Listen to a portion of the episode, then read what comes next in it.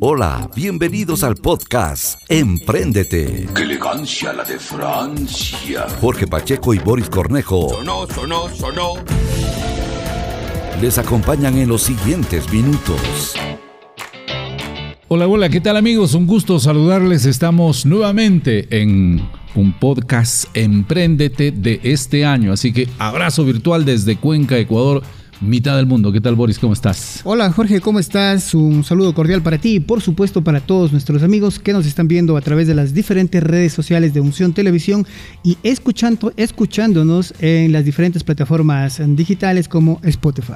En efecto, y bueno, no nos hablamos, ¿no? Pero casi hemos venido uniformados para este programa. Bueno, empezando el nuevo año, inaugurando, estrenando ropa, compañero. Sí, sí, me, pare- me parece que bien. Bueno, y nuestro invitado también un poquito casi va a tono con Por ahí nosotros va, también. claro. Sí, sí. Bueno, hoy vamos a hablar de marketing, ¿no? Bueno, vamos a hablar, de hecho, eh, cuando finalizaba el 2023, mientras hacíamos la investigación para el blog de Bareque, la agencia de marketing, que a propósito, eh, Emprendete es uno de los productos digitales de Bareque, podíamos analizar el sentido de que el marketing de influencer es una de las tendencias para el 2024 y precisamente ese es el tema que queremos tratar el día de hoy, pero no sin antes, Jorge, eh, indicarte que tenemos ya eh, nuestro primer eh, auspiciante. Muy bien, entonces démosle la bienvenida a nuestro auspiciante.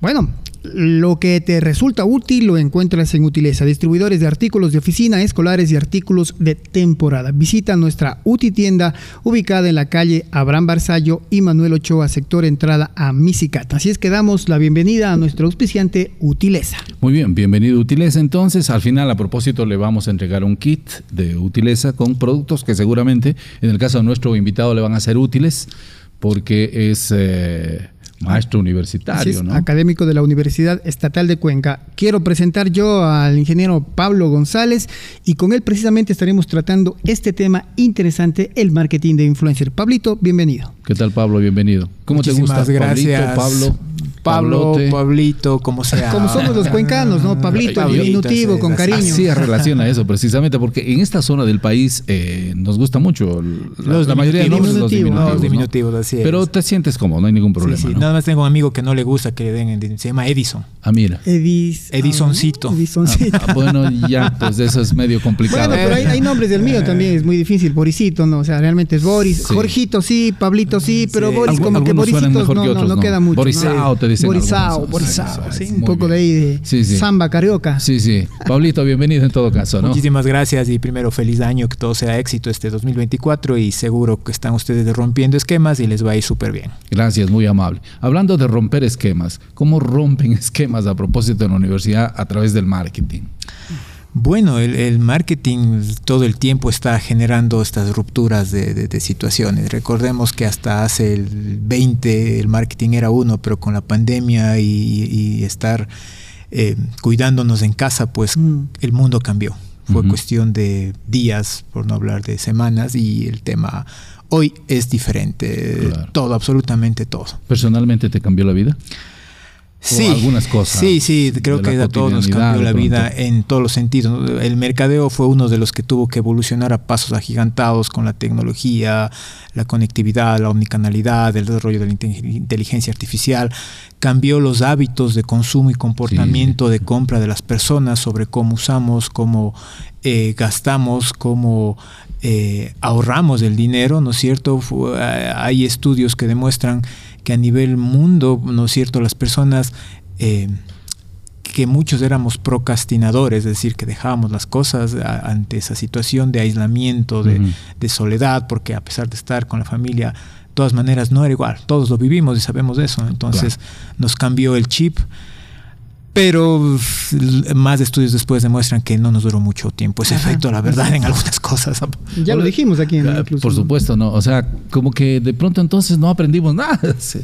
Sí, o menos, ¿no? Sí, sí, más o menos que te termine esa extraña sensación. Pero bueno, hay algunos cambios que fueron para bien y se quedaron, algunos que no fueron para tanto y también se han Pero quedado. de hecho, decían que lo que se evolucionó en el marketing digital, sobre todo en, en semanas, estaba proyectado para evolucionarse en 10 años. Incluso los ingresos eh, económicos que se proyectaban para 10 años se lo hicieron en meses. O sea, fue brutal el crecimiento y el desarrollo del marketing digital, porque todo el mundo encerrado lo que quería era consumir y aprender nuevas habilidades. Y para ello, obviamente, el marketing digital a través de cursos, talleres y todo eso. Sí, sí, no, es, es verdad. Eh, en este punto, bueno, y ah, perdón, pues soy medio academicista y voy a... No, tranquilo. Eh, hay una tendencia muy fuerte a la producción de contenidos. De hecho, el TikTok tuvo su, su boom a, raz a, razón de que, de que no teníamos mucho que hacer en casa. Bueno, algunas personas que gozaban de algo más de tiempo. Y eh, eso hizo que la producción, los bailes, los trends y todas esas cosas eh, avancen de forma acelerada.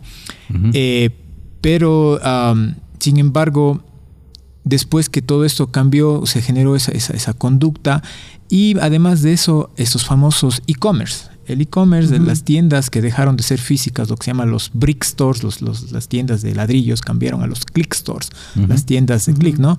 Y, y incluso las pequeñas comercios de aquí empezaron a trabajar o a través de un e-commerce que puede, hoy en día se puede comprar muy fácil a través de una plantilla, o los famosos marketplaces de las redes sociales que también tuvieron un crecimiento eh, bastante exponencial de, durante Pero de hecho la, la, marca más valorada en el mundo es Amazon y esto es a través digital. Uh -huh. Bueno, Amazon es un caso especial, uh -huh. no recuérdense que Amazon sobrevivió a las caídas de los .com, que fue el boom de los 90 claro. y sin embargo es de las pocas supervivientes a todo y, eso. Y empezó vendiendo libros y ahora imagínense lo que ya es el monstruo que es Amazon, ¿no? de hecho. De Así hecho. es. ¿Hay estadísticas, Pablo, desde la Universidad de Cuenca o han trabajado ustedes en ese sentido como para monitorear qué es lo que pasa en Cuenca en este aspecto? Eh, hay algunos estudios, eh, estamos trabajando y haciendo investigaciones sobre los millennials principalmente, todavía no los centennials, bajo la lógica de que los millennials hoy por hoy tenemos un presidente de la República en Ecuador que es un millennial, ¿no? Uh -huh. el primer presidente millennial. Yeah. Son esa generación nacida desde los uh, 80 hasta el 2001, claro. 96, perdón. que son los millennials los que le pusieron ahí. Exactamente, eh, de hecho, y, y bueno, y ganó su campaña uh -huh. pasado también en temas de redes sociales, contenidos y demás. Claro. Pero, mm, a ver, culturalmente es interesante. Nosotros hacemos siempre análisis de qué es lo que pasa en Cuenca, Ecuador y el mundo. Y la verdad que eh, nosotros como latinoamericanos y particularmente como ecuatorianos y como cuencanos somos atípicos. Todavía nuestra cultura más conservadora, con un poco más de miedo sobre el tema de, uy, ¿qué pasará si gasto, si compro, uh -huh. si pongo mi número de tarjeta de crédito?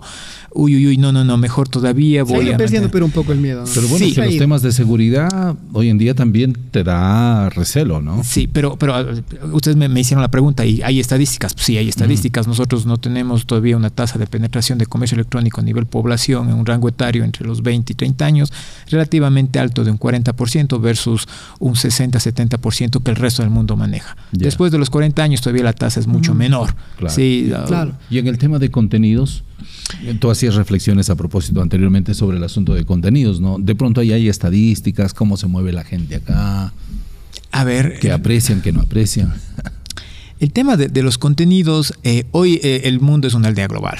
Uh -huh. La verdad que mm, las tendencias se marcan fuera del país. Lo que nosotros tenemos con nuestros mm, productores de contenidos, TikTokers, TikTokers, YouTubers, la verdad es una especie eh, más o menos de emular y yeah. tropicalizar aquellas cosas que ocurren eh, fuera del país y a, algunos tienen que a, además de emular dar un plus porque como todo es global o sea la verdad yo pues, no cualquiera de nosotros podemos sacar el teléfono y ver lo que pasa al otro lado del mundo entonces uh -huh. hay que darle ese valor propio ¿Cómo, ¿Cómo, lo hacen nuestros TikTokers? Bueno, particularmente en Cuenca, con nuestro cantado, con nuestro arrastrado de la R, con nuestras yeah palabras criollas. Creo que algunos exageran. Eh, es que es parte. Re recordemos que al producir contenidos estamos creando literalmente una imagen de marca, porque cada TikToker uh -huh. al final del día tiene su propia identidad, su propio posicionamiento, su propia no? diferenciación. ¿Cómo Entonces, lo ves tú ahí eso? Uno eh, como académico y otro como un usuario permanente de, consumidor de, de, consumir, de contenido. De, exacto, de esos contenidos. A ver, como académico me parece interesante porque evidentemente en un mercado masificado, ¿no es cierto? Tienes que tener Hay que diferenciarse, un, una diferenciación, evidentemente. De ahí que he visto algunos creadores de contenidos que empiezan amplios, luego se van eh, como tipo embudo hasta más o menos viendo la, la respuesta, porque ese Pero es un es tema positivo porque va encontrando su nicho. Ya. Exactamente, pero uh, ahí, aquí es cuando la lógica de algunos eh, colegas entra en conflicto, porque dices, claro, tienes un nicho tan pequeño, pero en cambio comercialmente pierdes volumen de audiencia y exposición, entonces, Mm, uy, no me conviene. Entonces, ah, ahí, ahí, bueno, para mí, mientras más especializado estés, es mejor, porque Mucho tienes mejor, un conjunto de seguidores, de seguidores, de usuarios, de, de consumidores de contenido que técnicamente empiezan a creer casi ciegamente en todo aquello que es influencer puede generar, Correcto. puede comentar y es allí cuando empiezan a monetizar. O sea, al final ahí sí estás influenciando de alguna manera, ¿no? Mm, Definitivamente. Pero eh, em, primero entonces entremos por el concepto. ¿Qué es ser influencer? ¿O qué es un influencer primero? A ver, influencer por defecto viene del ángulo del término influenciador, ¿no? Entonces es aquella persona que técnicamente va a generar un cambio de dos cosas. Uno, un cambio de comentario, un- perdón, un cambio de criterio. O sea, que te, que te puede decir, ah, mira, yo pensaba esto y fue diferente. Ay, qué interesante. O sea, como que te educa, ¿no? Y te influyó. Y el otro es aquel que te, ¿Te lleva cambió? ¿Puedes llegar a cambiar? eh, algunas formas de pensar, sí. Ok. Sí, sí, sí, definitivamente. eh, Eso está probado. Y se los digo porque hicimos recientemente un estudio aquí en Cuenca donde eh, hicimos un perfilamiento psicográfico de dos influencers de aquí, que por algún motivo no puedo dar el nombre, o no sé si se puede dar. No, no, tranquilo. Ah, bueno. Sí, No, claro, no, Ah, no, ok. claro, Mejor no, mejor dejémosle. Perfecto. De pronto ese influenciador después podríamos tener- nos puede estar influenciando. Eh, ya, entonces, bueno, hicimos dos eh, eh, y medimos rasgos de, el influ- de, de influenciador A y del B. Y Ya. luego hicimos las mismas eh, test en sus seguidores. Y encontramos que en el un caso había uh, sobre el 90% de los rasgos del perfil psicológico eran similares. Y en el otro caso, en cambio, era el 90% era diferente. Decíamos, bueno, ¿qué, ¿Qué pasa aquí? Entonces ahí en- entendimos que hay los influenciadores que cambian eh, opiniones y hay los influenciadores que te cambian conductas de consumo. Claro, pero es justamente lo que estaba yendo a, a disentir. Pablito es del académico. Pero en todo caso, sí hay una gran diferencia entre ser un influencer y ser un influyente. O en todo caso, para eh, no hacer con ese juego de palabras, hablemos de qué es más conveniente, influencer o marca personal. Yo siempre me voy a inclinar por la marca personal, porque un influencer pasa de moda. Está basado en la métrica de la vanidad, que son los seguidores, y el de la marca personal es precisamente el que deja huella en las personas, el que puede llegar a cambiar un pensamiento y hasta un comportamiento. ¿Estoy errado o no? Voy a mediar aquí. A ver. Pablito, dele.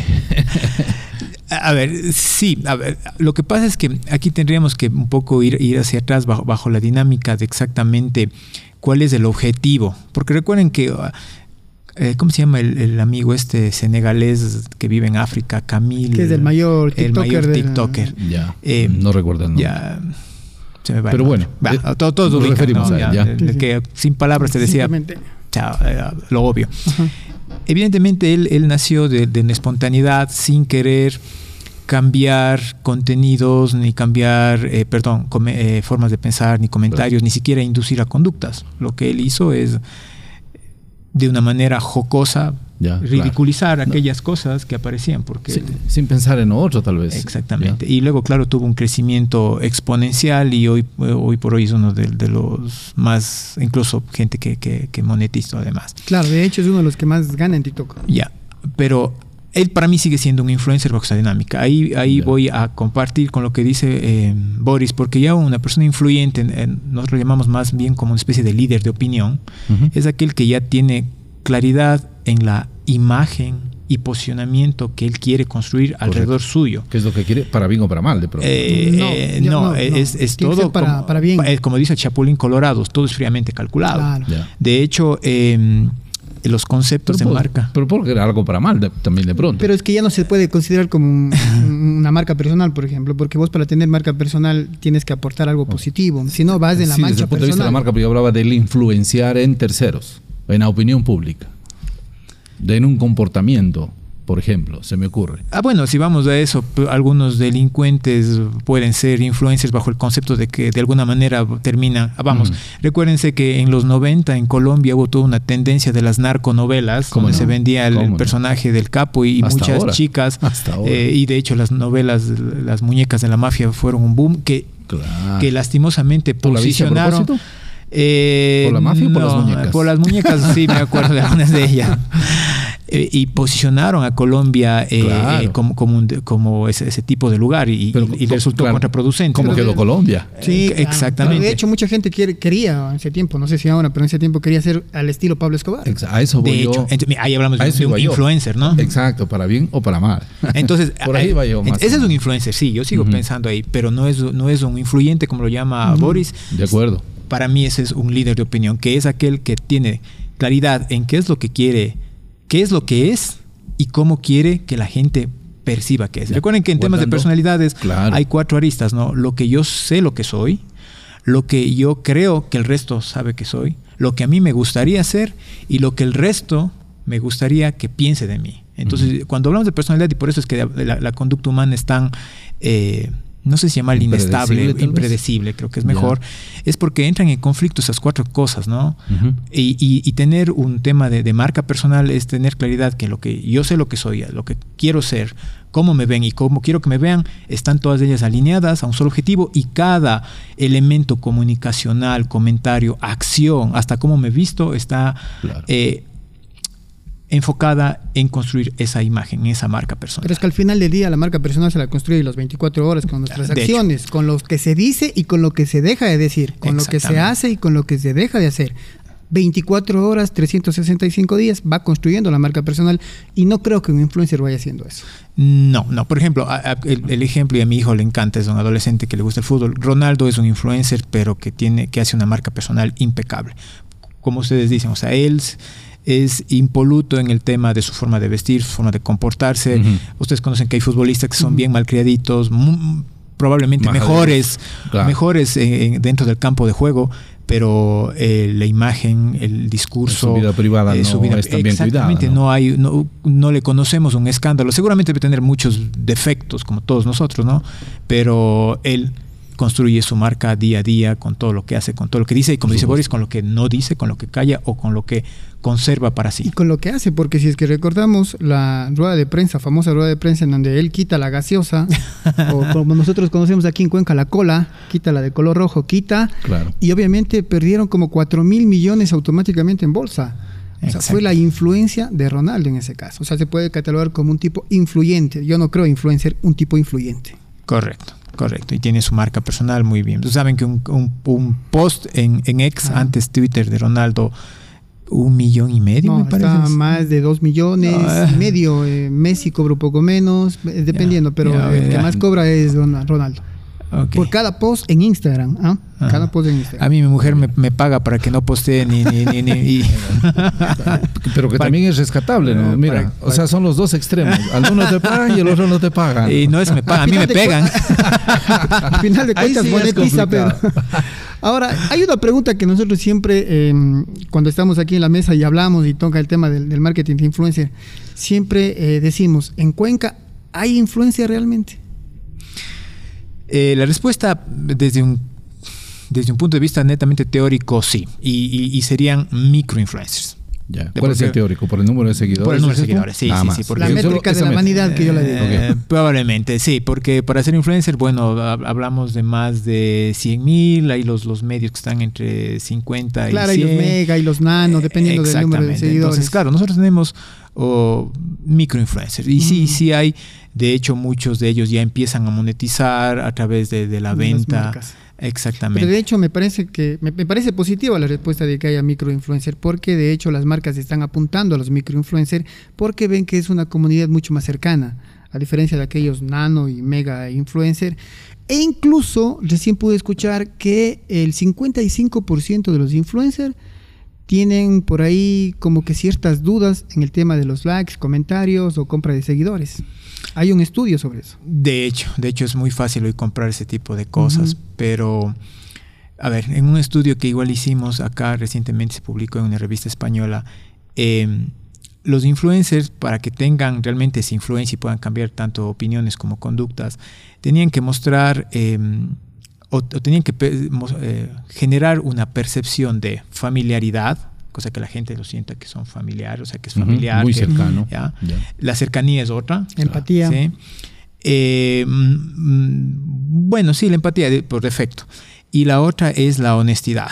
O sea, que, que, no se vea forzado, que no se vea producido, exactamente, como que yo digo algo con lo que no creo. Y ahí era Mm. el tema de la, de la coherencia y consistencia de la imagen Mostrarse de marca. ¿no? auténtico también, La ¿no? autenticidad. Es sí. como que, muy por bien. ejemplo, yo sea un influencer vegetariano y vaya a hacer publicidad de... Estás comiendo en Ricaurte. O, o comiendo carne, claro. Sí, sí. Exactamente. No le Entonces, maltrates no hay- al animalito, pero de. Ricaurte, que en el caso de nuestra zona de influencia ya sabemos a cuál te refieres. Sí, sí.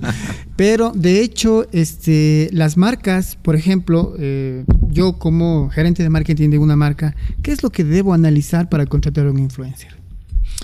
Lo que se debe analizar a- desde mi punto de vista, a ver, primero, eh, Si está alineado quizás de la filosofía corporativa de la empresa. Yo- a ver, cuando hemos trabajado eh, en la parte de, de la- de- de marcas en algunas organizaciones, lo que hay que hacer básicamente primero es intentar entender cuál es la identidad, imagen y más que todo personalidad de marca. Mm. Porque las marcas al final del día, nuestro cerebro funciona de una manera bastante simple. Nosotros todo tendemos a mm, antropomorfizar. Ya. Sí, de hecho, el tema hoy de las mascotas que les damos, o sea, les hacemos como personas. Los perrijos que se llama Los ahora. perrijos, gatijos. Recuerden ustedes que ah, eh, cuando niños jugamos con el oso de peluche, al cual le damos rasgos humanos 100%, algunas personas, y ustedes conocen, a su carro, a su bicicleta, a su, a su instrumento, le pone un nombre y le da rasgos de personalidad. Entonces, esa conducta que es inherente a la, a la- a la naturaleza humana de organizar y de darle simplicidad para que así poder entender, se llama heurística, lo que hace es que al final del día las marcas también terminen aleatoriamente, porque la gente lo hace, o deliberadamente si la empresa quiere construir una imagen de marca, que esa marca sea una persona con ciertos rasgos físicos y con ciertos rasgos eh, psicológicos. Y voy a poner un ejemplo muy fácil, ¿no? y eso lo hago todo el tiempo en clase porque doy conducta del consumidor es mi materia y hago investigación en, en la línea de con- comportamiento del consumidor.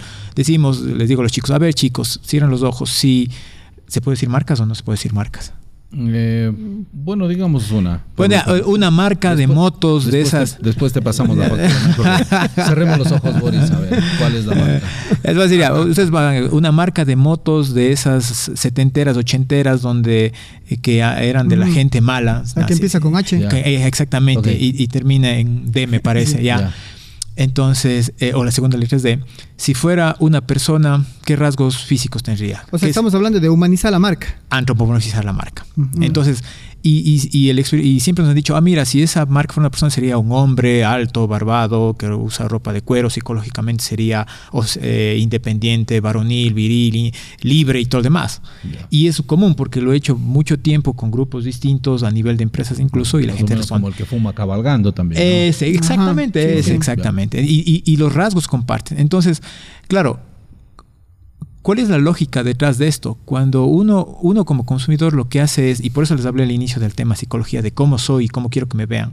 Cuando uno consume esas marcas con buenos posicionamientos, lo que está haciendo es literalmente tomando aquellos rasgos de la marca para mí. Entonces yo voy a consumir tabaco porque probablemente me siento un, hombre que, que, que soy libre, que ando en la montaña, que voy a cabalgar, me siento más varonil, más viril.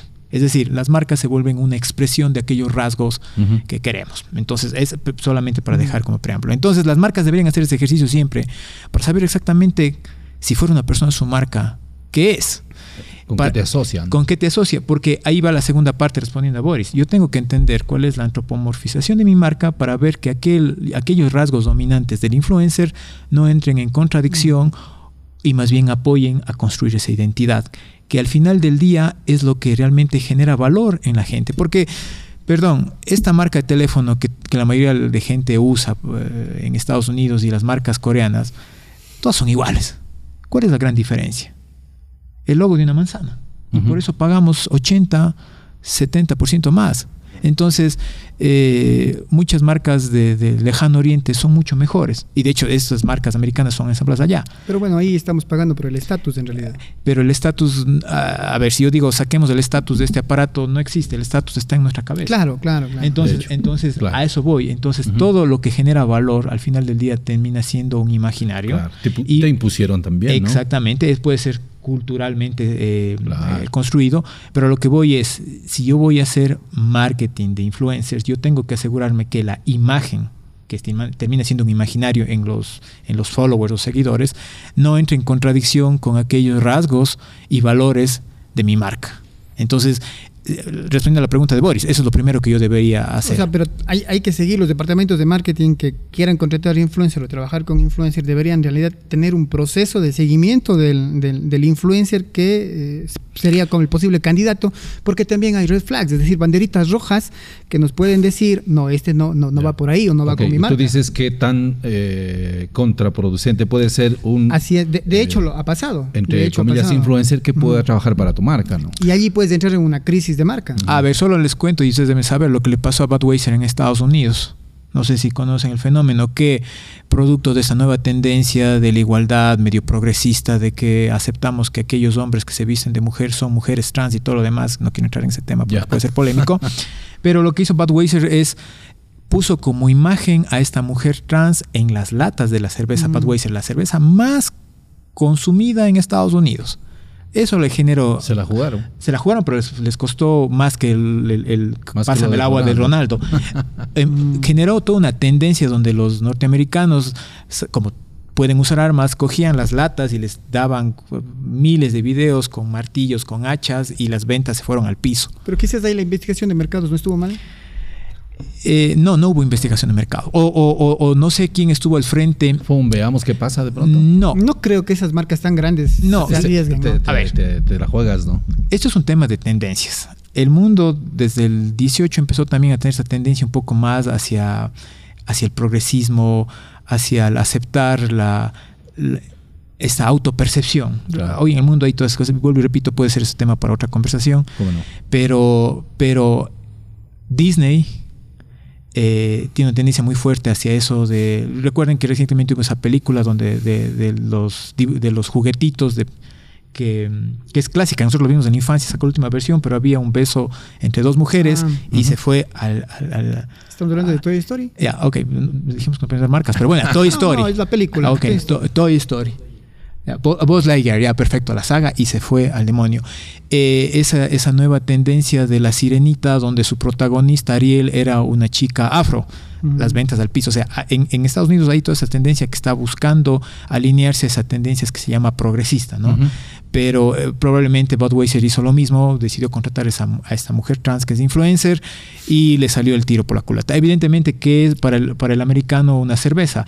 El americano por defecto te consume cerveza todos los días, café, almuerzo y merienda, mientras toma, ustedes pueden ver las películas, Como- el refrigerador está lleno de... Como y si de pronto me pones... Un vasito de agua. Eh, exactamente. Si me pones como ícono de un producto que era el, el- el Pride American, el, el orgullo americano, a una mujer trans, ok, va a haber un grupo que va a decir bravo, pero es que estadísticamente ese grupo no supera el 1% de la población. Muy y bien. les Bueno, costó bastante. Ahí están los retos, amigos. Entonces, quienes quieran atreverse a ir un poquito más allá de, primero, investiguen, averigüen, conversen con profesionales y luego sí tomar decisiones, porque de pronto ya cuando la crisis está ahí, es complicado, ¿no? Hubo una crisis reputacional y una crisis de marca es muy complicado. Sí, muy complicado. Bueno, desearte éxitos en este año que estamos iniciando, estimado Pablito.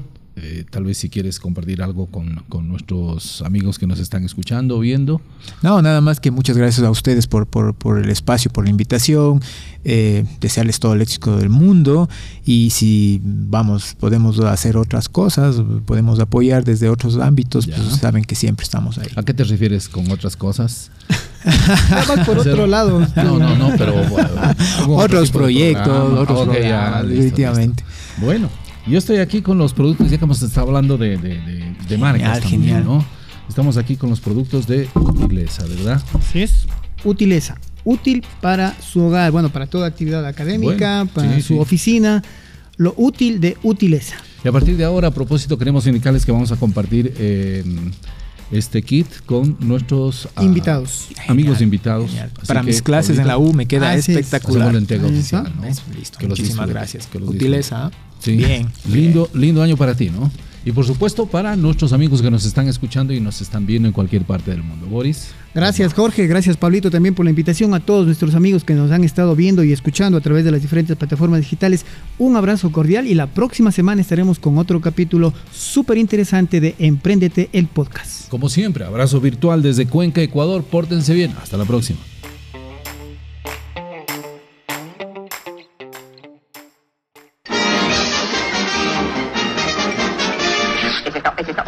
Amigos. Jorge Pacheco y Boris Cornejo Será irresistible. Eres buenísima onda. se despiden hasta la próxima entrega de Emprendete.